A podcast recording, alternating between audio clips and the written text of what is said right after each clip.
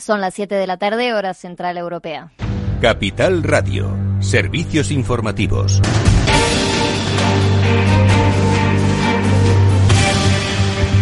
Buenas tardes. El Ministerio de Sanidad ha informado de cinco muertes en las últimas horas, con lo que el COVID-19 ha causado 28.368 muertes en España, según los datos oficiales. Además, ha sumado 134 contagios, que eleva el total a 250.103.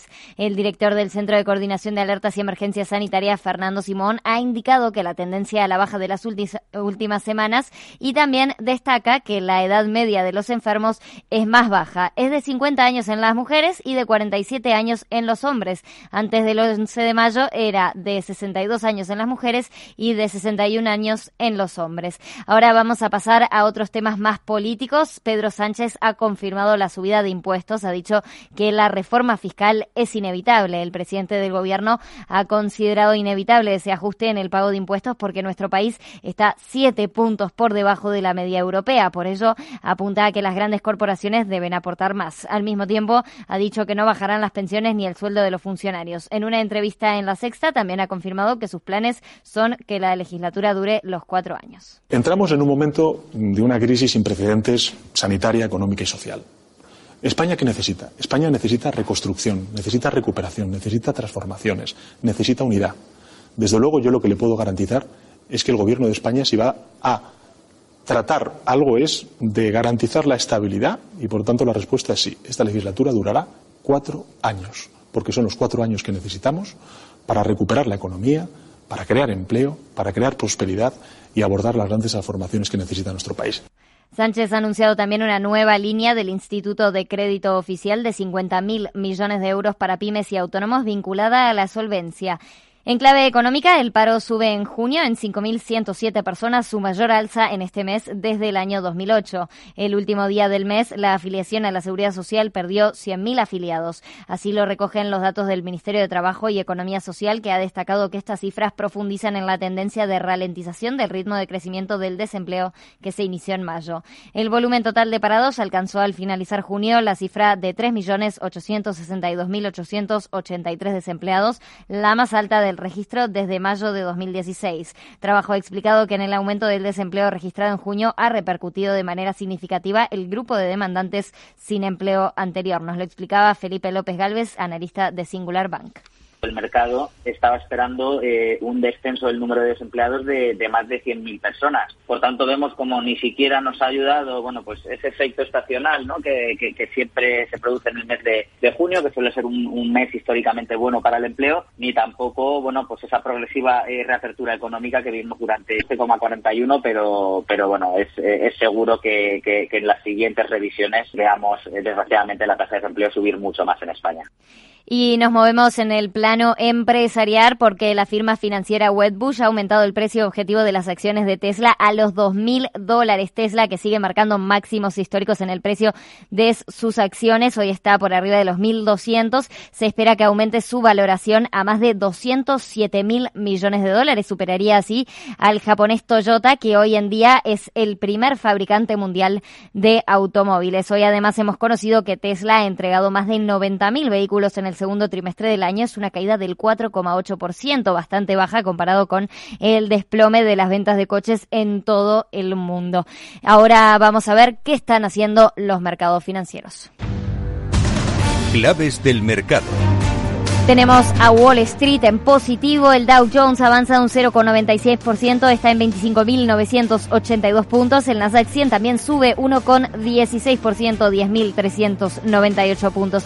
El S&P 500 también esta tendencia positiva, arriba un 0,94%, 3.145 puntos. Nos metemos en el Nasdaq, vamos a ver sus principales valores. Ahora lo que más sube, claro, es Tesla, después de estas noticias, está arriba un 7,72%, su acción 1.206 dólares. También algunas de las que están subiendo, tenemos a Liberty Global, que sube un 3,54%, JD.com, el del e-commerce chino, 2,87% arriba y eBay también sube un 2,70%. Recordamos, el IBEX 35 ha terminado la jornada en positivo, ha subido un 3,75%.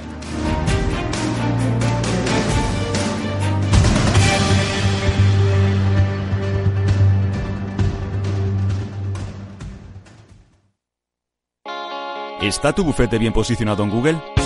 El 77% de usuarios buscan los servicios que necesitan Internet. Si no te encuentran a ti, encontrarán a tu competencia. En comunicación jurídica llevamos 20 años ayudando a dar visibilidad a empresas del sector legal. Web corporativa, estrategias publicitarias, marketing en redes sociales. Infórmate en comunicacionjurídica.com o en el mail info arroba comunicacionjurídica.com. Comunicación Jurídica. Hacemos visible tu despacho. ¿Quieres aprender a invertir? En XTB encontrarás la oferta formativa online gratuita más sólida del mercado, así como una cuenta demo para que practiques hasta que estés preparado. Entra en xtb.es y apúntate. Producto difícil de entender. La CNMV considera que no es adecuado para inversores minoristas debido a su complejidad y riesgo.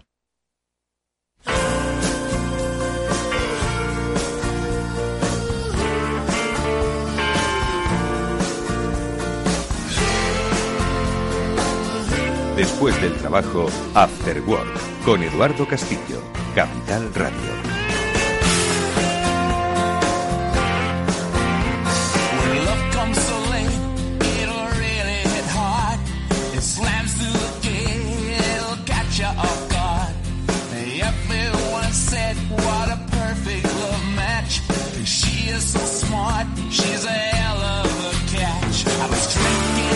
Muy buenas tardes amigos y bienvenidos un día más al After Work en Capital Radio. Hoy os vamos a hablar de futuro, efectivamente, bueno, de presente futuro. El futuro es imposible y más en estos tiempos adelantarlo, pero sí que podemos empezar a definirlo. ¿Y cómo se define en tiempos de eh, ruptura emocional, social y económica? Bueno, pues por lo menos sentando las bases de lo que podría ser, haciéndonos ágiles y preparándonos para ello o reinventándonos para ello, porque os voy a contar, eh, muchas veces eh, eh, hemos hablado en este programa de cómo íbamos a comprar en el futuro, pero ojo, esas veces las, lo comentábamos pues en tiempos donde no había coronavirus, donde pensábamos que eran simplemente tecnologías que nos iban a hacer mucho más eficaz y eficiente pues nuestro proceso de compra. Sin embargo, llegó una pandemia que no solo ha acelerado los procesos, sino que nos ha hecho reflexionar sobre efectivamente cómo va a ser la forma en la que vamos a comprar. Bueno, pues de ello vamos a hablar enseguida con nuestro primer invitado, con Jaime Villanueva, que es director general de Econocom Products and Solutions, sobre cómo la tecnología que ya estaba eh, pergeñándose, hoy ha venido para implantarse. Enseguida le vamos a saludar, pero también y precisamente de presente futuro hablaremos con nuestros dos expertos en innovación y en transformación digital. Ellos son Julián de Cabo y Víctor Magariño,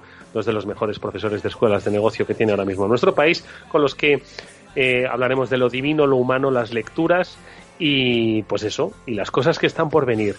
Bienvenidos amigos, comenzamos el programa.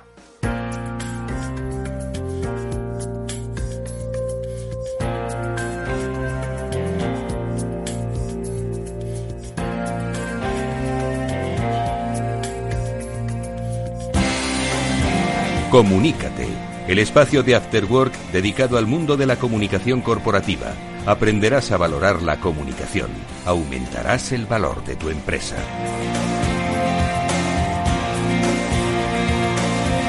Bueno, pues es un programa que hoy cuenta con la participación de Jaime Villanueva, que es el director general de Econocom Products and Solutions, ya lo hemos dicho, y que con ellos pues vamos a descubrir, vamos a tratar de visualizar en la radio pues cómo vamos a comprar o cómo ya la gente está comprando. Sin lugar a dudas, eh, son muchos los aspectos emocionales, eh, presenciales, físicos y económicos que han cambiado con la pandemia. Y ellos desde Econocom, pues creo que lo venían trabajando antes y hoy ha llegado el momento de implementarlo de una manera incluso acelerada. Jaime, ¿qué tal? Muy buenas tardes. Hola, ¿qué tal? Buenas tardes. Oye, Jaime, esto del coronavirus nos ha dejado, por supuesto que muchísimas experiencias, todavía estamos viviendo y desarrollando algunas de ellas, pero si coincidimos en algo, especialmente vosotros los tecnólogos, es que se han acelerado, se han acelerado procesos que, por supuesto, se estaban implementando, pero que quizás el, consumidor pues iba a ir incorporando a su día a día, pero no pensaba que lo iba a tener que incorporar mañana mismo, ¿no? Bueno, pues como toda la vida, ¿no? Es decir, hay veces en las que vas planificando una serie de actuaciones en función de que tampoco te afecte en tu día a día y pues como en esta ocasión, pues al final nos vemos obligados a que toda esa planificación hay que cambiarla y hay que anteponerlo eh, como, como el principal objetivo de las compañías que se ha visto sobre todo reflejado más que todavía en el retail o los hábitos, se ha visto reflejado en el teletrabajo, mm. que lógicamente ha mm. sido un antes y un después. De todas formas, Jaime, vosotros desde el grupo Econocom, que sois una multinacional, venís pues trabajando en estos estándares que pues ya empezaban a analizar, pues, o por lo menos que se hacían preguntas, ¿no? Oye, ¿cómo vamos a comprar en el futuro? Eh, ¿Cuáles van a ser las tecnologías que nos van a ayudar, bueno, pues a ser mucho más eficaces, a ser mucho más seguros, a ser mucho más rápidos, a ser más eh, comerciales? Esto lo veníais trabajando ya. ¿Y mm, en qué áreas eh, habéis trabajado que hoy eh, son protagonistas. Eh, ayer eran beta, hoy eh, es una realidad para muchos comercios, claro.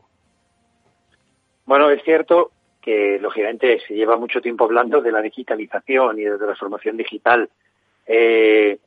pues como todo, ha habido empresas más aventuradas, más aventureras, más osadas, hay otras empresas más conservadoras que su legado, pues lógicamente le impide pues romper o adaptarlo, ¿no? Para, para balancear el hoy con el mañana. Eh, es cierto que muchas empresas tienen un grado de digitalización muy alto, más del que a lo mejor hasta percibimos en el, en el día a día. Lo que sí es cierto que igualmente el COVID nos ha hecho acelerar, sobre todo por la seguridad, que es una de las primeras necesidades del ser humano, por el tema de potenciar la seguridad, se han empezado ahora a replantear.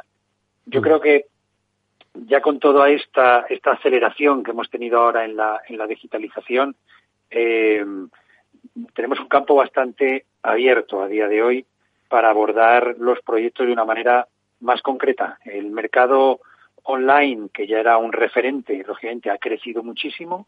Ese mercado online sigue unas métricas exhaustivas, que se mide todo eh, con un nivel de detalle muy alto, frente a la parte más, digamos, offline o analógica o de tradicional de comercio, en el que sí es cierto que se recogían datos, sí es cierto que había digitalización, pero que no era mm. tan severa la forma de, medir. Mm. Oye, Jaime, y en este sentido, vosotros habéis desarrollado desde Conocom un showroom aquí en, Madrid, si no me equivoco, en el que en el que se puede ver, iba a decir tocar, ¿no? Hoy tocar precisamente no es la palabra, pero sí que se puede tocar con la mirada la nueva forma en la que vamos a comprar y que va a estar obviamente muy determinada por esas pautas de seguridad, de distancia, de, de salud eh, y todo dirigido a pues los espacios físicos donde pasamos la mayor parte de nuestra actividad económica, en los supermercados comprando, en las tiendas comprando o en los hoteles alojándonos. ¿Qué es lo que tenéis en este showroom exactamente? Bueno, al final es un poco la representación de esa vida, digamos, del consumidor cotidiana, es decir, pues tenemos un espacio multifuncional en el que tenemos recreadas diferentes estancias, desde un supermercado a la habitación de un hotel, a, a la entrada de una recepción o de una tienda o de un hotel, a una parte más de oficina de colaboración, con entornos de colaboración, bueno, es decir, a una tienda de moda. Y lo que hemos intentado es aplicar toda esa tecnología. Para nosotros la tecnología como tal no tiene ningún sentido, lo que tiene que haber lógicamente por detrás es que el cliente sea el eje de toda esa estrategia con el objetivo de optimizar procesos cotidianos con el fin de liberar tiempo para nuestro ocio, ocio del consumidor, es decir, y la única manera de mostrarlo es pues realmente ejecutándolo en un modelo que nos hemos basado en la innovación por intentar aportar algo nuevo en el mercado, la simplicidad de uso que sea algo simple y que lo pueda cualquier, digamos, visita que tenemos, que pueda hacer todo ese recorrido, ¿vale? De una manera autónoma e intuitiva y sobre todo que esté integrado, es decir, que sea real, que no sea un muestrario de tecnología, sino que tenga, digamos, un sentido y una, y una historia. Para nosotros es cierto que con la parte del, del, del COVID-19 lo que se ha hecho es que hemos tenido que adaptarlo un poquito para que, digamos, se pueda hacer ese journey, ese paseo, ese recorrido sin mm. tocar, ¿vale? Es decir, con la premisa de que solo vamos a tocar aquello que me haga sentir algo, que aquello que, vaya a la parte más emocional. Todo el resto de procesos, ya tengo un móvil en mi mano que me puede ayudar, ¿vale? Mm. de todas formas, eh, los retos que tienen ahora mismo las, las empresas, las tiendas, son, son numerosos y yo creo que la tecnología puede encontrar la solución a estos retos. Hoy son retos, pues como hemos dicho, derivados ¿no? de, de la pandemia, pero que ayer eran retos derivados de una nueva forma de entender la vida, queríamos pasar más tiempo, queríamos tener libertad, ¿no? Como consumidores en elegir, en, en todo enfocado a, a, ser nosotros los protagonistas. Entonces, eh, por ejemplo, en, las tiendas eh, de ropa, y, eh, ¿Cuál es un poco el, digo las tiendas de ropa porque es uno de los, de los sectores, ¿no? Que tiene que repensarse qué hacer, ¿no? En estos momentos, ¿no? Entonces, eh, ¿cuáles son un poco los aspectos tecnológicos que desde eh, Economocon eh, pues podéis plantear, por lo menos para que haga una reflexión sobre que la tecnología está ahí y cómo nos puede ayudar? Bueno, nosotros lo que intentamos es acompañar al, al cliente en todo, en todo momento. Nosotros no tenemos, lógicamente, como decías, la varita mágica mm. antes en el inicio del programa sobre cómo va a ser el futuro. Nosotros lo que sí podemos entender es que en los clientes, los consumidores, al final son los que van a marcar el camino, ¿vale? Y las empresas más ágiles serán las que más rápidas se adapten. Sí parece que vamos a ir a modelos, yo por ejemplo en la tienda, y esto es un tema personal, una apreciación personal, Mm. La tienda de ropa, aunque se compre cada vez más ropa online, pero va a tener su función, seguro. Si no es para descambiar, será para recoger, si no será para algunos casos para sentir y en otros casos pues para, para descubrir experiencias nuevas alrededor de, de la marca. Lo que hay que hacer es, lógicamente, encontrar el rol de cada uno en el espacio físico para ver cómo, cómo orientarlo. Entonces, bueno, pues ahora todos han corrido a poner las medidas de seguridad, ¿vale? Pues se han planteado cosas de ultravioleta para toda la parte de, de desesterilización, esterilización de, la, de la ropa o ozono. Y claro, sobre esto no hay todavía regulación alguna. Em, bueno, yo lo que sí veo es, lógicamente, cada vez más es que el cliente controle cómo quiere interactuar con, con la marca, con, con, con el fabricante, con, con la marca de moda. ¿Vale? Mm. Y en ese, en ese punto es en lo que hay que estar preparados, es decir, igual que en el canal online lo tenemos todo muy claro ya, fíjate que porque es el nuevo y parece que está más asentado, y ahora sí que es en el modelo tradicional el que lógicamente hay que buscar qué ser, ¿vale? Ya hemos pasado del estar, ahora hay que ser ser, y ahí hay que mm. definir un, un rol claro. Mm. Oye, ¿qué otras tendencias estáis eh, viendo y vosotros estáis dando soporte y servicio en, el, en esa transformación digital, no solo en cultura digital, sino en espacios eh, físicos digitales y que ahora pues eh, serían una solución pues para, para muchos establecimientos? Entiendo que de todo tipo y sector pues para hacer frente a las, a las circunstancias o, o a esta nueva normalidad, Jaime. Bueno, es decir, por un lado tenemos todas las medidas estas de seguridad que se han intentado implantar o que se están implantando ahora y además que se ha generado muchísimo ruido alrededor de ellas, aunque no tenemos claro luego si se va a poder implantar todas o solo algunas. Eh, bueno, nosotros lo que intentamos es que, lógicamente, optimizar los procesos para evitar, lógicamente, el, estar tocando, el estar en presencia de, de, alguien que no me esté aportando en ese momento nada especial. Eh, pues desde el tema del control de aforos, que era algo que ya en alguna en el retail se estaba planteando y que lógicamente era una métrica que sí se medía el control de aforos, pero bueno, ahora se le ha dado la vuelta no solo para medir la métrica en el back office de forma interna por la empresa, sino para dar seguridad y tranquilidad al consumidor respecto a qué aforo tiene la tienda permitido y cuánta gente hay dentro, ¿vale? Toda la parte de, de la reserva previa para cualquier tipo de cita incluso el poder ir a una, a una tienda a, probarte ropa, pues son cosas que se están poniendo ahora eh, en este momento en, en, instalaciones. Em, tenemos, lógicamente, ligado con esto la gestión de turnos, que va más hacia el área digital que hacia el área físico de sacar el turno en lo que es el espacio, el espacio del punto de venta al final es toda la parte de optimización de procesos.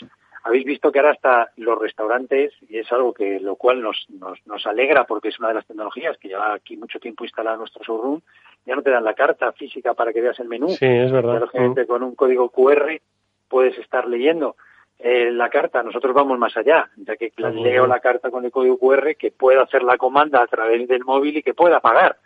¿Vale? Y que simplemente, digamos, el personal, aquí no sobra nadie simplemente mm. ser más eficiente y que el personal, lógicamente, de servicio lo que haga es proporcionarnos un buen servicio, lógicamente, ¿vale? En el restaurante, pero no, no en la parte de la carta o en la parte de, la comanda.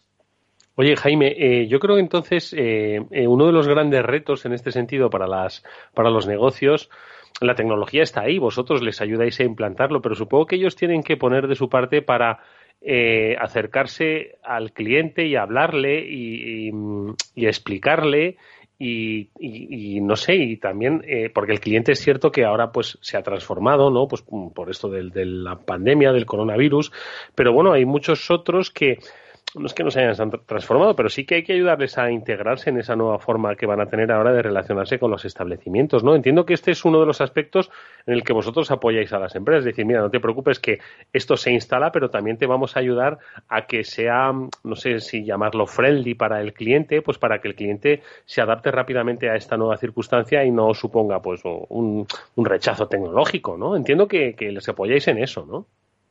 Hombre, es decir, aunque lógicamente nos cansamos de decirlo, todos, no nosotros, todas las empresas, al cliente hay que ponerle, al cliente final, al consumidor, en el centro de la estrategia. Mm. Lo que pasa es que es muy difícil, lógicamente, para las empresas, pues lógicamente, el adaptar el legado que tienen, es decir, la herencia, la mochila que van cargando en el día a día y que les ha dado éxitos en el pasado. ¿vale? Es muy difícil adaptarse. Para nosotros esto no va de aplicar tecnología innovadoras, de inteligencia artificial, el, Internet de las Cosas o blockchain. Esto va en evaluar nuevos modelos de negocio. Y para evaluar nuevos modelos de negocio tienes que pilotarlos, tienes que probar, tienes que realmente coger el feedback del cliente final, ¿vale? Donde lógicamente recojas datos, donde intentes crear experiencias únicas, donde optimices procesos, donde aumentes tú la productividad como empresa, porque si no, no tiene esto ningún sentido, donde atraigas y retengas el talento tuyo que tienes dentro de la casa, que es importante, para, digamos, que entre todos esté alineado con lo que nos demanda el mercado y, por lo tanto, de esa manera ser, ser ágil. Pero si no escuchamos al cliente final, de poco va a valer esto. Oye, y un aspecto más que me gustaría preguntarte, y es eh, otro de los, de los apartados ¿no? que se pueden ver en este showroom, que luego nos dices dónde está la localización, pues para que muchas empresas, muchas tiendas, retailers, pues oye, se asomen y empiecen a conocer pues cuál es la mejor alternativa para digitalizarse un poco más y ver pues esa oportunidad, como bien has dicho, ¿no? Esa estrategia de negocio, que esto no se trata de, de otra cosa, sino de crear nuevas estrategias de negocio, ¿no? adaptado a los tiempos, ¿no? Que nos ha tocado vivir. Eh, en, el, en el mundo supermercado, ¿qué es lo que eh, podríamos ver de aquí a nada? Bueno, yo creo que en el mundo supermercado es cierto que aquí hay que hacer, bajo mi punto de vista, una diferenciación entre el perecedero y el no perecedero. ¿vale? Porque yo creo que la cultura de ir a la compra del producto perecedero, pues esa, pues ojalá, ¿eh? no se nos quite nunca y digamos al comercio de barrio también, lógicamente lo metamos aquí dentro de esta de esta ecuación, no hay que olvidarse de, esa parte, pero luego hay que hay que tener en cuenta que la gente que ya es digital, los nativos digitales, que ya nacieron casi con, con un móvil en su mano, a esta gente encima con los horarios y con digamos la libertad de esos horarios de intentar disfrutarlos al máximo, yo creo que empezarán realmente a funcionar, que todavía no se han atrevido aquí en España a ponerlo en marcha, pues digamos las tiendas casi desatendidas. ¿vale? Es mm. decir, los supermercados desatendidos en los que yo diariamente paso a comprar mi compra del día a día porque tampoco almaceno, porque tengo una vida urbana. Lógicamente estamos refiriéndonos a grandes urbes, ¿eh? La vida, lógicamente, en las pequeñas ciudades o pueblos, pues lógicamente tardará mucho más en, en adaptarse. ¿eh? Y lógicamente habrá que pasar a lo mejor alguna generación. Pero en la, grande, en la gran urbe yo veo sobre todo en el supermercado el que tú puedas ser mucho más autónomo. En el que si yo quiero entrar a comprar una, un refresco, lógicamente no tenga que esperar una cola. Es mm. decir, para mí eso, pues lógicamente pierde el sentido. Cuando realmente me tienen traqueado en un montón de negocios, te tienen traqueado con tu móvil, si tú das el consentimiento, por supuesto, y en el que puedes hacer muchas, muchos procesos tú solo, que en teoría sería la bendición para las empresas, que los procesos administrativos los haga el cliente final. Pero lógicamente para esto es una barrera que hay que romperla, ¿eh? porque lógicamente es un cambio importante. Pero hay muchos países, sobre todo los que han nacido ya casi en un entorno digital y se han desarrollado en un entorno digital en el que ya hay este tipo de, de, supermercados en el que tú te puedes hacer la compra tú solito y sin al final tener que pasar por una caja, irte con tu producto o que te lo lleven a casa. Oye Jaime, ¿cuánto tiempo crees que se ha adelantado el tiempo eh, si hace cinco meses te, te, preguntan, oye, ¿cuándo crees que vamos a estar hablando de estas tecnologías como una realidad ya inmediata? ¿Cuánto hubieses dicho? No, de aquí a cinco años, de aquí a diez años, de aquí a tres pues años. o de aquí a cuatro meses, claro, es que eso no lo sabía nadie. No, no lo sabe nadie, pero hombre, yo cuatro meses ya te digo que no, ¿vale? Ni, por asomo. Eh, esto que esto que hemos avanzado, ¿eh? o sea, algo algo bueno tenía que tener esta, esta, esta desgracia, este desastre, esto que hemos avanzado es muchísimo. No ya tanto en la digitalización del retail, porque lógicamente todavía hay que evaluar ¿eh? lo que te decía yo de qué rol tengo que desempeñar yo y por lo tanto lo que tendrá que hacer es empezar a hacer pilotos y pilotar para ver cuál es el rol que mejor se adapta al mercado, ¿vale? Pero sobre todo en la parte del teletrabajo, que como te comentaba antes, no está enfocado al retail, pero en la parte del teletrabajo aquí se ha avanzado una barbaridad. Y lo que se avanza también una barbaridad es que se entiende que esto es algo que desde Econocom nosotros también aportamos, es el tema del pago por uso, es decir, que la tecnología se entiende que es un medio para conseguir un fin. Y como tal, y por la innovación que lleva cara adelante, la obsolescencia está al cabo del día. Por lo tanto, estos modelos ya basados en servicio, en el que realmente yo necesito para llegar a mis objetivos una serie de tecnología detrás de mí, pero que no, que tampoco lo que tengo que hacer es exprimirla al máximo, porque si no voy a perder mi competitividad. Estos modelos son los que yo creo que sí se van a acelerar. La parte del teletrabajo ha sido algo alucinante. Tener en cuenta que todavía en España eh, hay mucha empresa, mucho mid-market, que pertenece a un empresario que se ha forjado una empresa en a base de esfuerzo, de trabajo, de ilusión, de creatividad y que lógicamente tiene su forma que le ha servido y que le ha valido de llegar a ese éxito. Esto era muy difícil que esa persona metiera el teletrabajo en su vida porque sí. Lógicamente esto ha sido de una manera muy forzada y se, se, habrá dado cuenta en las empresas que se puede hacer el teletrabajo, lógicamente, no es que son presenciales porque estás produciendo, es complicado, pero se habrá dado cuenta de que la efectividad no le ha caído. No le ha caído y que seguramente podrá retener mejor el talento en aquellos sectores en los que haya más rotación. Es decir, yo creo que hemos adelantado mucho, no sé medirlo en años, pero mucho, mucho. Y cualitativamente se va a notar en los próximos meses. Es decir, espero que la parte económica, el impacto económico que suponga esto, eh, pues sea el menor tiempo posible y que en el 2021 empezamos, empecemos a hacer proyectos realmente interesantes y yo, ¿por qué no España siendo un país donde el retail tiene un peso importante, muy grande, no empezamos a liderar a nivel mundial este tipo de iniciativas? Porque tenemos grandísimos retailers en este país a nivel mundial y ser nosotros los que estamos marcando las nuevas pautas de, consumo. Podemos hacerlo, tenemos empresas, tenemos gente, y tú lo has dicho, y tenemos eh, un sector que lo puede desarrollar. Pues es la experiencia que nos ha trasladado Econocom Products and Solutions, su director general Jaime Villanova nos ha acompañado. Jaime, el showroom, ¿dónde está? ¿Quién lo puede ver? ¿Hasta pues, dónde, hasta cuándo se puede ver? Lo, puede, lo puede ver todo el que quiera, el que tenga cierta inquietud, cierto interés, lo puede ver. Nosotros aquí al final hicimos el showroom pues después de escuchar permanentemente a nuestros clientes para realmente ver cuáles son sus puntos de fricción o sus puntos de dolor dentro de lo que es sus organizaciones y lo hemos planteado como modo de laboratorio, es decir, aunque está tematizado, pero nosotros aquí testamos toda la tecnología. Por lo tanto, cualquiera que tenga inquietud, lo único que tiene que hacer es ponerse en contacto con nosotros, agendar una, una visita. Estamos en, en Madrid, en la calle Cardenal Marcelo Espínola, muy poquito, muy entre Pío 12 y la M30, zona norte de Madrid y encantados de recibir cualquier tipo de visita. Pues ahí lo tenéis, Econocom, si queréis saber cómo se va a comprar, cómo se va a atender al cliente, cómo se va a ir a un hotel, tenéis la oportunidad. Nos lo ha dado Jaime Villanueva, su director general. Gracias, Jaime, mucha suerte para el futuro y hasta muy pronto. Muchas gracias, un placer. Hasta luego. Adiós.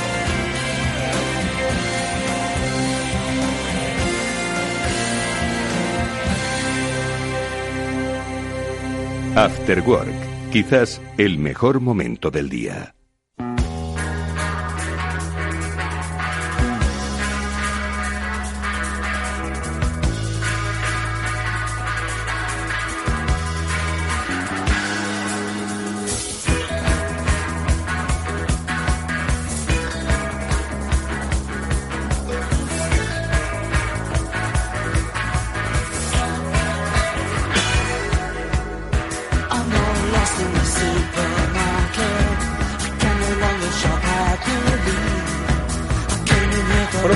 Vamos a continuar con nuestro programa, como siempre, hablando de interesantes aspectos de la vida que nos ha dejado pues este momento, eh, por supuesto, del coronavirus, pero que ya venía un poco pergeñándose, ¿no? Esos cambios sociales, esa sociedad líquida, ¿no? A la que nos estábamos dirigiendo y que algunos hablan de sociedad gaseosa. Lo digo porque son las lecturas recomendadas que hoy nuestros amigos Julián de Cabo y Víctor Magariño van a tener con todos nosotros.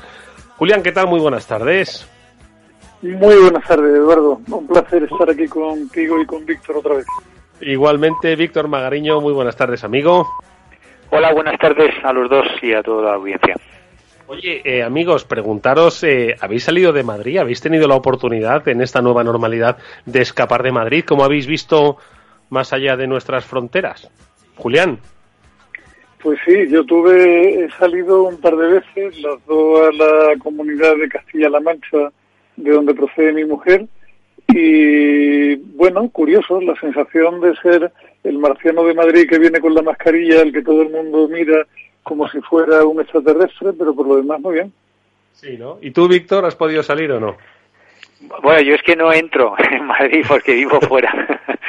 no, eh, Madrid comunidad, obviamente.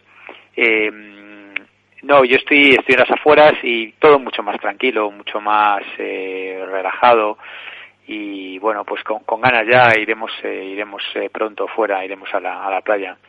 Y a ver cómo nos miran en la playa, a ver cómo nos miran. Bueno, a mí me han a raro porque me he comprado una mascarilla del Atlético de Madrid, chulísima. Entonces estoy esperando para, para lucirla.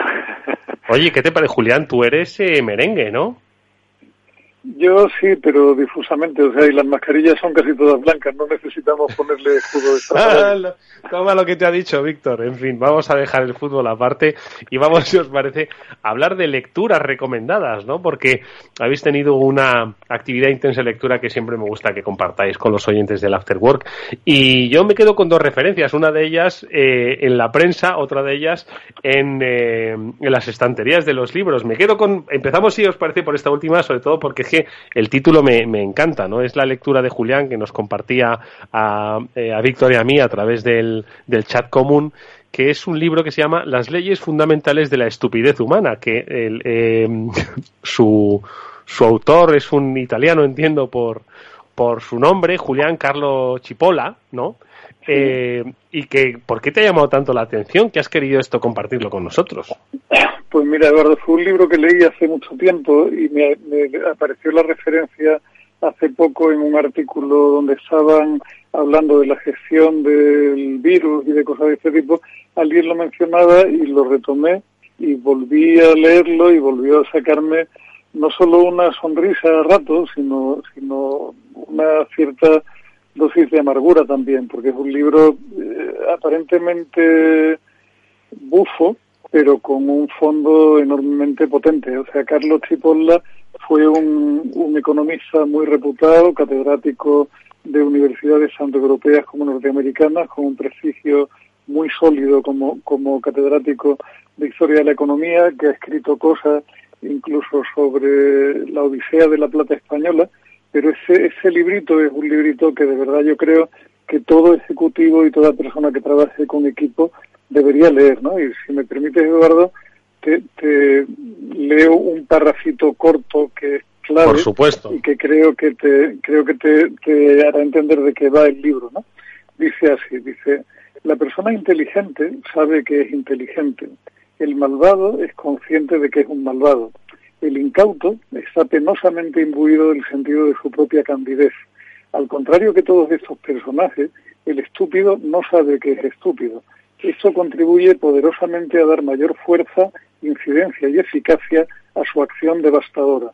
El estúpido no está inhibido por aquel sentimiento que los anglosajones llaman autoconciencia. Con la sonrisa en los labios, como si hiciese la cosa más natural del mundo, el estúpido aparecerá de improviso para echar a perder tus planes, destruir tu paz, complicarte la vida y el trabajo, hacerte perder dinero, tiempo, buen humor, apetito, productividad y todo esto sin malicia, sin remordimientos y sin razón, estúpidamente. Madre mía, es más peligroso un estúpido que un malvado, ¿eh? A tenor de la, de Pero qué difícil es eh, eh, lidiar con la estupidez y también un poco asumir la propia, ¿no? Yo, hombre, yo, de los que ha descrito Julián, de los listos, de los malvados, yo no sé si estoy más cerca de los estúpidos, no lo sé, pero... Eduardo, en absoluto. O sea, el, el, el estudio sobre la estupidez humana es un estudio riguroso que para calificar a una persona en estos cuatro capítulos, que son malvados, inteligentes, incautos y estúpidos, lo que hace es partir de un gráfico de dos dimensiones donde se trabaja con el beneficio que esa persona obtiene para sí misma y con el perjuicio que causa para sí misma o para otro. Y al final tú nunca serías un estúpido. Un estúpido es alguien que se daña a sí mismo y daña a todos los demás. No es tu caso en absoluto, Eduardo. Oye, ¿y tú crees que la estupidez se adquiere, que uno puede adquirir estupidez? Lo digo porque eh, si pensamos en, muchas acciones públicas ¿no? en las que se toman decisiones y además se toman con el convencimiento de que se ha tomado la mejor decisión pese a los efectos devastadores que está teniendo un poco en la definición ¿no? que, has, que has leído, ¿tú crees que la estupidez se puede llegar a alcanzar eh, partiendo de un, de un punto normal, de una persona normal, que el poder ciega, vuelve estúpido a la gente, por ejemplo? El estúpido eh, mayormente nace, pero tiene hoy día incontables oportunidades de desarrollo. Cipolla decía que, que los estúpidos, sin pertenecer a ninguna organización mundial, se coordinan de una forma devastadora y tienen efectos peores que la internacional comunista o que cualquier otra mafia extraña. O sea, no necesitan reglamentaciones, no, no necesitan líderes, no necesitan nada y, se coordinan de una manera rotunda, ¿no? y hoy día eso de los medios de comunicación autopublicables contribuye. Es una lástima que ese hombre no, no llegara a conocer Twitter, porque murió allá por el año 2000, porque lo hubiera disfrutado. Bueno, bueno, bueno, se habría puesto morado. Víctor, ¿qué te parece la estupidez? Pues mira, yo, yo esa, el libro no lo he leído, pero esa cita sí que me había llegado por algún medio, no recuerdo, no sé si Twitter y tal, ¿no? Pero, pero sí que me había llegado y efectivamente estoy, estoy muy de acuerdo. Yo lo que lo que creo es que la estupidez puede ser eh, falta de una cosa que los anglos llaman self-reflection, autorreflexión, ¿no? Mm. Es decir, tomar conciencia de, sí mismo y, de, y, de, qué eres eh, y a dónde llegan tus capacidades y tus limitaciones, etcétera. Y eso es algo que, por ejemplo, en Google se llevaba muchísimo, ¿no? Te, te, te incitaban enseguida a hacer self-reflection, ¿no? Y, también, a su vez, la ausencia de esta autorreflexión, de autoconciencia, eh, pues puede ser una fuente de estupidez, porque si, si contrapones la, la autorreflexión eh, con el endiosamiento o con el encumbramiento este que, que sufrimos eh, ahora muchos políticos y demás, ¿no? Pues eh, llega un momento que te abstraes de la realidad, entonces te piensas que eres lo que no eres y automáticamente te conviertes en un estúpido. No sé si me habéis seguido un poco el, la secuencia lógica. absolutamente, Víctor. Y de hecho, no sé si la conocías, pero te ha faltado citarla. Hay una frase preciosa de San Francisco de Sales que dice que es esencial dedicar media hora al día a la meditación, salvo cuando uno está muy ocupado, que entonces hace falta una hora entera. Una hora. Oye, ¿y, pues, cómo se...? ¿Cómo se hace esa self-reflection que os, os animaban a hacer en Google? Esto era un, una especie de la que le hago yo a Tomás, Tomás al rincón a pensar, que por cierto me dice que me vaya yo al rincón. Eh, ¿Cómo se hace esa self-reflection? Bueno, pues mira, eh, en concreto la de Google es algo parecido. En Google cada tres meses te examinan y te examina tu jefe. Te examina tu jefe junto con otros que son tu jefe. Cada tres meses, has otros, cada tres meses, sí, cada tres meses, o sea, cada cuarto. Entonces, te examina tu jefe junto con otros que son también jefes no directos tuyos, pero están a su nivel. Luego te examinan tus propios eh, peers, tus propios gente de tu propio nivel, tus propios colegas del mismo nivel. Y, por supuesto, eh, 360 te examina todo tu, todo tu equipo. Entonces, claro, ahí no, ahí no te salvas, macho, porque algo te ven, o sea, algo has hecho mal. bien para arriba, bien para el lado o bien para abajo, ¿sabes? Entonces, es una herramienta, la verdad que eh, yo creo que bastante efectiva para, eh, bueno, descubrir, por supuesto, tu, tus defectos, tus problemas, tu, eh, tanto a nivel gestión como a nivel eh, recursos humanos, etcétera, eh, y también, pues, de alguna manera descubrir tus virtudes para potenciarlas, ¿no? pero como ese examen además repercute directamente en tu sueldo, pues te lo, te lo tienes que tomar bastante en serio, ¿vale? Y, y, y, bueno, y últimamente también puede, puede terminar en, temas de, de, pues eso, de penalizaciones y demás, ¿no? Pero yo, a mí me parece una herramienta eh, curiosa. Eh, a veces yo creo que se llevaba un poco al extremo, ¿no? Porque a veces que, que dedicaba el 30 al 40% de Cada tres meses, macho, un juicio. ¿Os acordáis de, de, de, ese programa de Telecinco que, que era como un juicio así falso, ¿no? Y tal, o la máquina de la verdad de, de Julián Lago. Joder, esto cada tres meses, macho. Sí. No, eso, eso quizás quizá es un poco excesivo. Eh, ahora, eh, la inmensa mayoría de las empresas lo hacen una vez al año. Bueno, la inmensa mayoría de las empresas que lo hacen. Claro que la inmensa mayoría no lo hace, porque son pymes y no tienen estos sistemas instituidos y tal. Eh, una práctica es hacerlo cada, cada dos veces al año, cada seis meses. Una práctica bastante habitual es hacerlo cada una vez al año y ya te digo, muchas veces ni, ni, muchas empresas ni lo hacen, ¿no? Yo sí que creo que es bueno, igual no llevado al extremo de cada tres meses, pero sí que por lo menos una vez al año hacer una autorreflexión o una reflexión 360 grados, eh, bueno, siquiera como intento de cura a la estupidez, que es de donde nos eh, venía toda, toda esta reflexión, ¿no? Pero sí que ayuda bastante, sí, auto y también hacia afuera.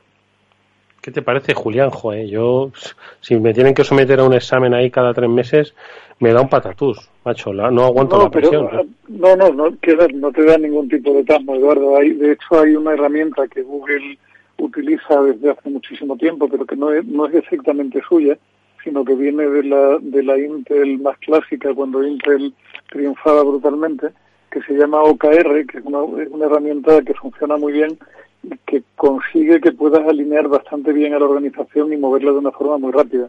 Se llama OKR por objetivos y resultados clave, que es una, es una manera de, de, llevar la gestión de una compañía de una forma ágil, rápida y sobre todo de garantizarte que a medida que crece y hay cada vez más gente involucrada en la, en la ejecución de los planes, la gente esté alineada y todo el mundo sepa a qué se va a la oficina por la mañana, que no siempre es sencillo, ¿no?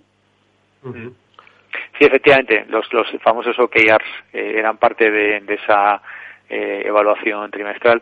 Eh, ahora, mira, curiosamente, la, última vez que lo leí en, una empresa más pequeña, que muy cercana, que conozco que empieza por C, que, que también sabes cuál es, pero se, han animado a implantar esto de, de los OKRs y, demás, ¿no?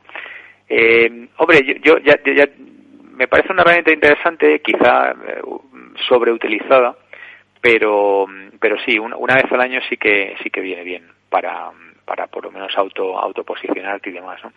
y como además ahora eh, como hemos estado hablando esta semana todo cambia tan rápidamente pues eh, muchas de las cosas que habíamos aprendido en nuestra tierna infancia o incluso en nuestra adolescencia pues hoy en día son son muy cuestionadas no con lo cual eh, más vale que de cuando en cuando miremos adentro y veamos que no hay ningún tic extraño, eh, por no decir, eh, bueno, nocivo o, que nos pueda conducir a, la estupidez, ¿no? Oye, y, otro de los eh, temas, bueno, recomendada la lectura de Chipola, de el ensayo sobre la estupidez. ¿Cómo es exactamente el, título, Julián, para recomendárselo a los oyentes? Pueden, pueden buscarlo como teoría de la estupidez o pueden buscarlo como otro librito delicioso que fue la primera vez que lo introdujo, que se llama Alegro Manon Tropo. Ah, fantástico, fantástico. De, eh, ¿cómo se llama el nombre de pila? Es que se me ha ido, se me ha ido la, la, batería del... Escrito, eh, si se deletrea queda fatal en castellano. Exactamente. Eh, escrito en castellano, cipolla, que suena fatal. Cipolla, bien. Pero como sabemos italiano, no tenemos ese problema de chipolla. Vamos, el que vamos a hablar eh, de otro autor, en este caso, que es un colega vuestro de, escuelas de negocio, que es Xavier Ferraz, y que es el autor de un artículo que compartió en esta ocasión Víctor con nosotros sobre eh, la incertidumbre en la que ahora pues nos toca nos toca vivir. Víctor, ya que lo compartiste, ¿por qué te llamó tanto la atención? Cuéntanos un poco. Bueno, yo, yo este, este hombre, Xavier, es, eh, le conozco personalmente y en alguna ocasión he compartido con él alguna comida y demás, y, no da puntada sin hilo, ¿vale? Yo ya he leído varias cosas de él. Curiosamente, una de las últimas cosas que leí, también lo, lo posté en, redes sociales, era algo así como la abundancia ilimitada, algo así, ¿no? Y era una visión muy, muy, eh, como decir, muy optimista, ¿no? De, hacia dónde íbamos, ¿no? De que, bueno, de que todos los automatismos, las máquinas y tal, y, abundancia de recursos y la energía con el cambio tal, pues como que poco a poco más o menos que íbamos a un mundo feliz donde todo el mundo iba a ser feliz, iba a tener eh, alimentación, energía eh, y los servicios básicos tal, ¿no?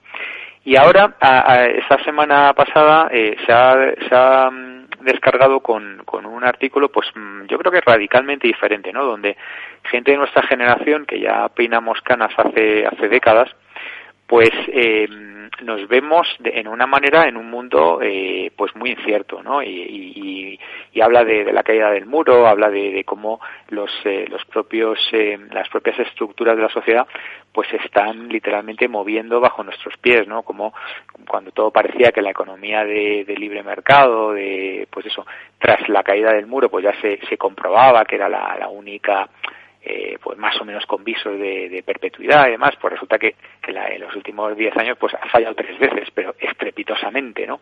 Entonces, claro, esto las nuevas generaciones, eh, pues gente como, como mi hijo, que ya conocéis y tal, de estudiantes económicas en, universidades y tal, inquietos de pensamiento, con canales de YouTube donde hablan de, temas de economía, pues tienen unos pensamientos realmente muy disruptivos, ¿no? Y gente, y como gente como nosotros, pues hemos perdido un poco los algunos de los referentes eh, básicos de, nuestra infancia y adolescencia. Yo ahora estaba repasando la, serie esta de Mad Men, que, transcurre de mitad de los 60 a principios de los 70. Y claro, ahí es cuando yo nací y digo, pues si es que dos terceras partes de lo que pasa aquí no es que hoy no se producirían, es que serían delito. Y claro, nuestros padres crecieron en, en, una, en una cultura eh, y nosotros mismos también bebemos de una forma de esa cultura, ¿no? Entonces es, eh, es un poco, bueno, pues mm, reflexionar sobre todo este, todo este mundo líquido que has comentado, Eduardo, mm. y, y, bueno, él declara, por ejemplo, la planificación estratégica que era algo que a mí me obsesionaba en el año 91 cuando hice el, el MBA, tenía un profesor de planificación estratégica que me encantaba, ¿no? El adivinar el futuro, los planes a 10 años, pues la, la declara como liquidada, ¿no? Esto está liquidado, ¿no? Y, y, ahora mismo habla pues más bien de, de, bueno, pues que hay que lanzarse, hay que avanzar sin miedo y, y habla de la adaptación estratégica más que de la planificación estratégica. ¿no? Adaptación estratégica, ¿eh? Qué bueno. Julián, ¿qué te parece adaptación estratégica? Bueno, a mí me parece que, que el artículo es francamente interesante. Me preocupa lo que comenta Víctor, de que por un lado está claro que el sistema ha fracasado porque llevamos en el curso de escasamente 20 años tres crisis muy gordas, o sea, hemos vivido sucesivamente la .com del 2000, la financiera subprime del 2008 y ahora estamos en la, en la nueva crisis. Y está claro que hemos construido un mundo que no es capaz de reaccionar ni es capaz de, de lo que es peor, producir ese mundo feliz que nos, nos habían prometido que se a producir. ¿no? Uno mira las tasas de suicidio entre la población adolescente y se le ponen los pelos como escarpia. Es el síntoma probablemente más cruel de que el mundo que estamos montando no llena para nada el, el, corazón humano. Luego, algo estamos haciendo mal y habría que repensarlo. El problema es que como se ponga a repensarlo un batallón de estúpidos, Dios nos coja complicados. ¿no? que no haya hecho autorreflexión. claro. Oye, y de todas formas, bueno, lo que plantea este, este colega de, de Víctor, por otro lado, es algo que ya veníamos trabajando, es decir, lo, comentábamos en la entrevista anterior con eh, el especialista de Conocom, eh, que esto no ha hecho nada más que acelerar algo hacia lo que nos dirigíamos ya de una manera irreversible, ¿no? Sí, sin duda, ¿no?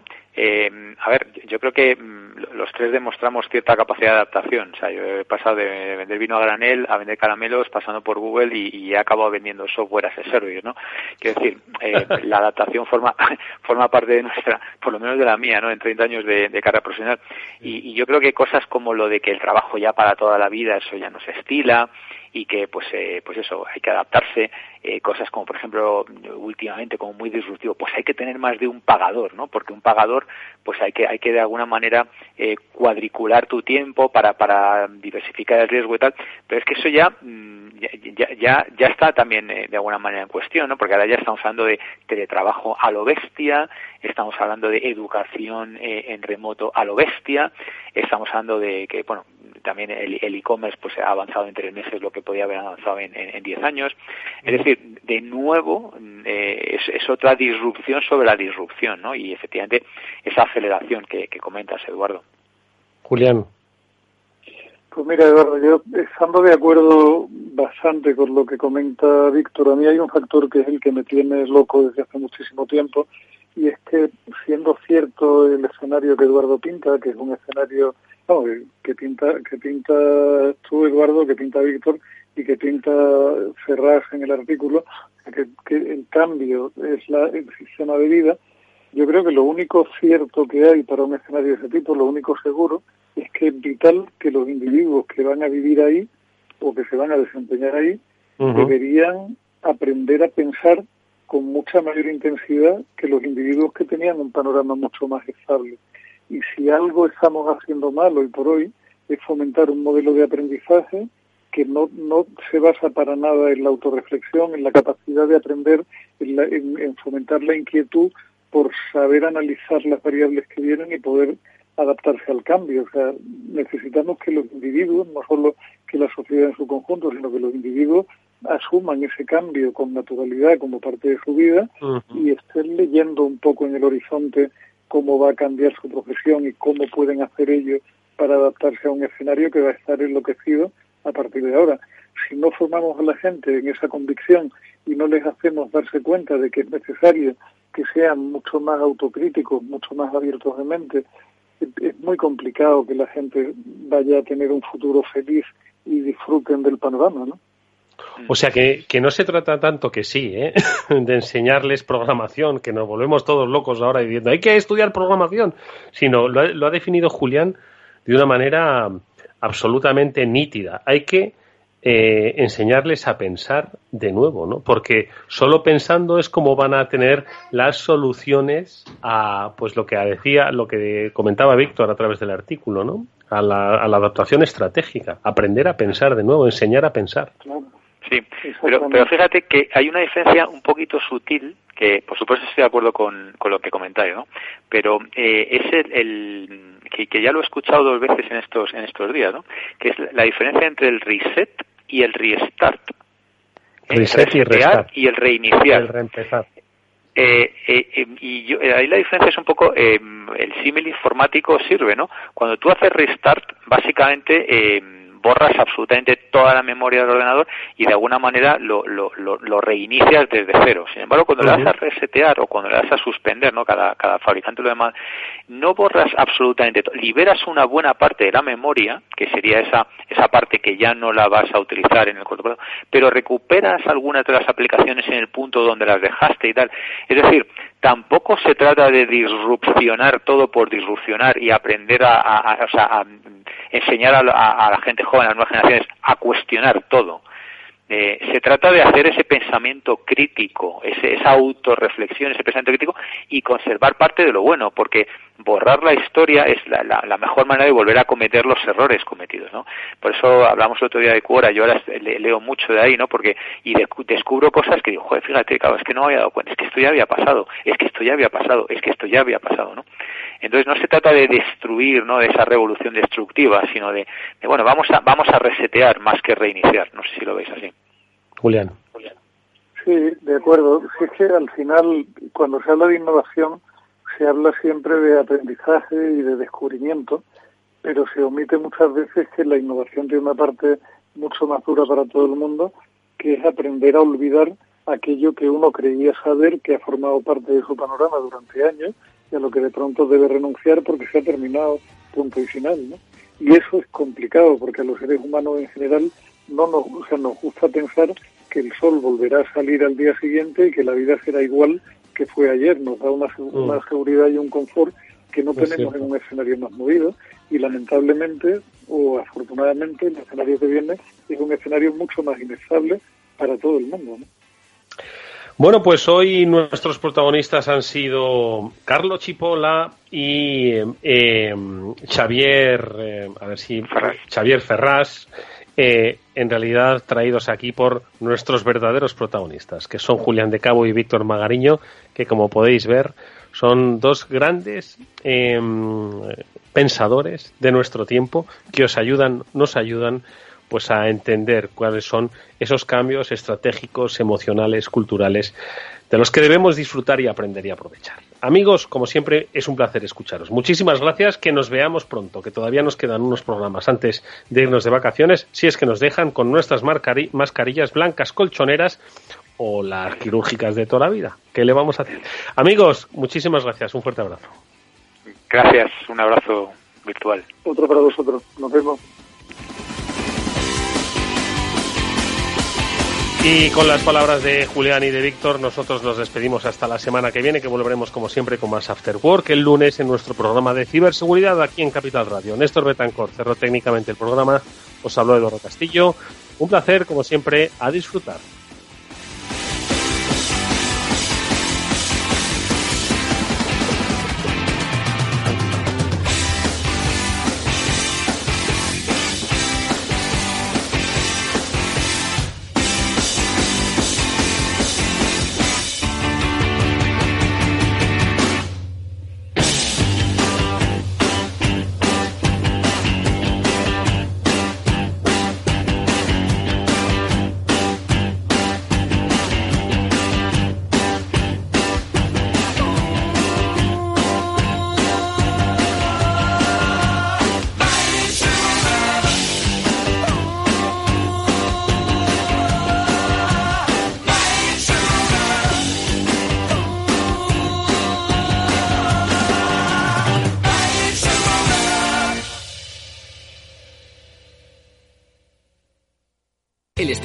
Telefónica reabre sus puertas el próximo viernes 26 de junio. Visita las exposiciones del videoartista Bill Viola, el humorista Gila y la historia de las telecomunicaciones. Disfruta de tu visita de una manera tranquila y segura. La entrada es gratuita con reserva previa en la web. No olvides sacarla en espacio.fundaciontelefónica.com. Te esperamos en la calle Fuencarral 3, Madrid.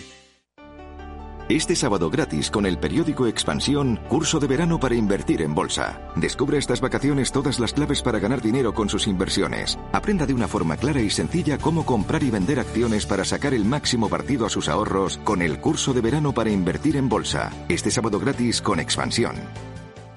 Hola, soy Leopoldo Abadía, autor de La Crisis Ninja, y quiero hablaros de lo normal. Lo normal es que cuando compramos algo sepamos cuánto tenemos que pagar, ¿no? Pues eso mismo debería suceder a la hora de invertir. Por eso me gusta Finanbest, comisiones bajas y claras, sin letra pequeña. Entra en finanbest.com y descubre que lo normal es extraordinario. Lo normal es Finanbest.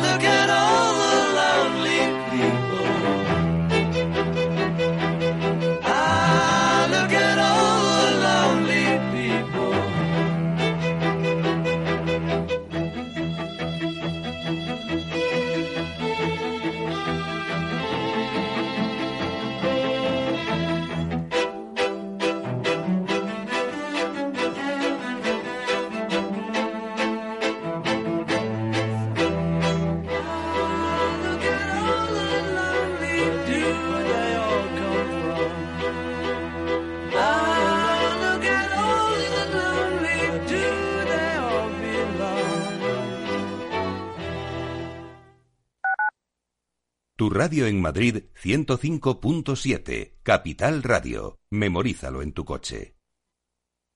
Ahora más que nunca tienen un propósito. Marta, Pedro, Lucía. Seres extraordinarios que con pequeños gestos, como cerrar el grifo mientras enjabonan, cuidan el agua.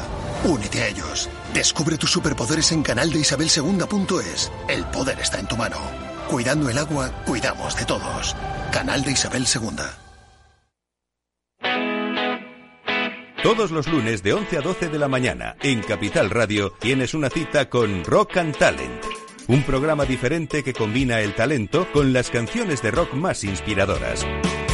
De la mano de Paloma Orozco conocerás gente emprendedora, las startups más novedosas y las ideas más originales del mundo de la gestión. Rock and Talent. Los lunes nunca fueron tan sorprendentes. Capital Radio.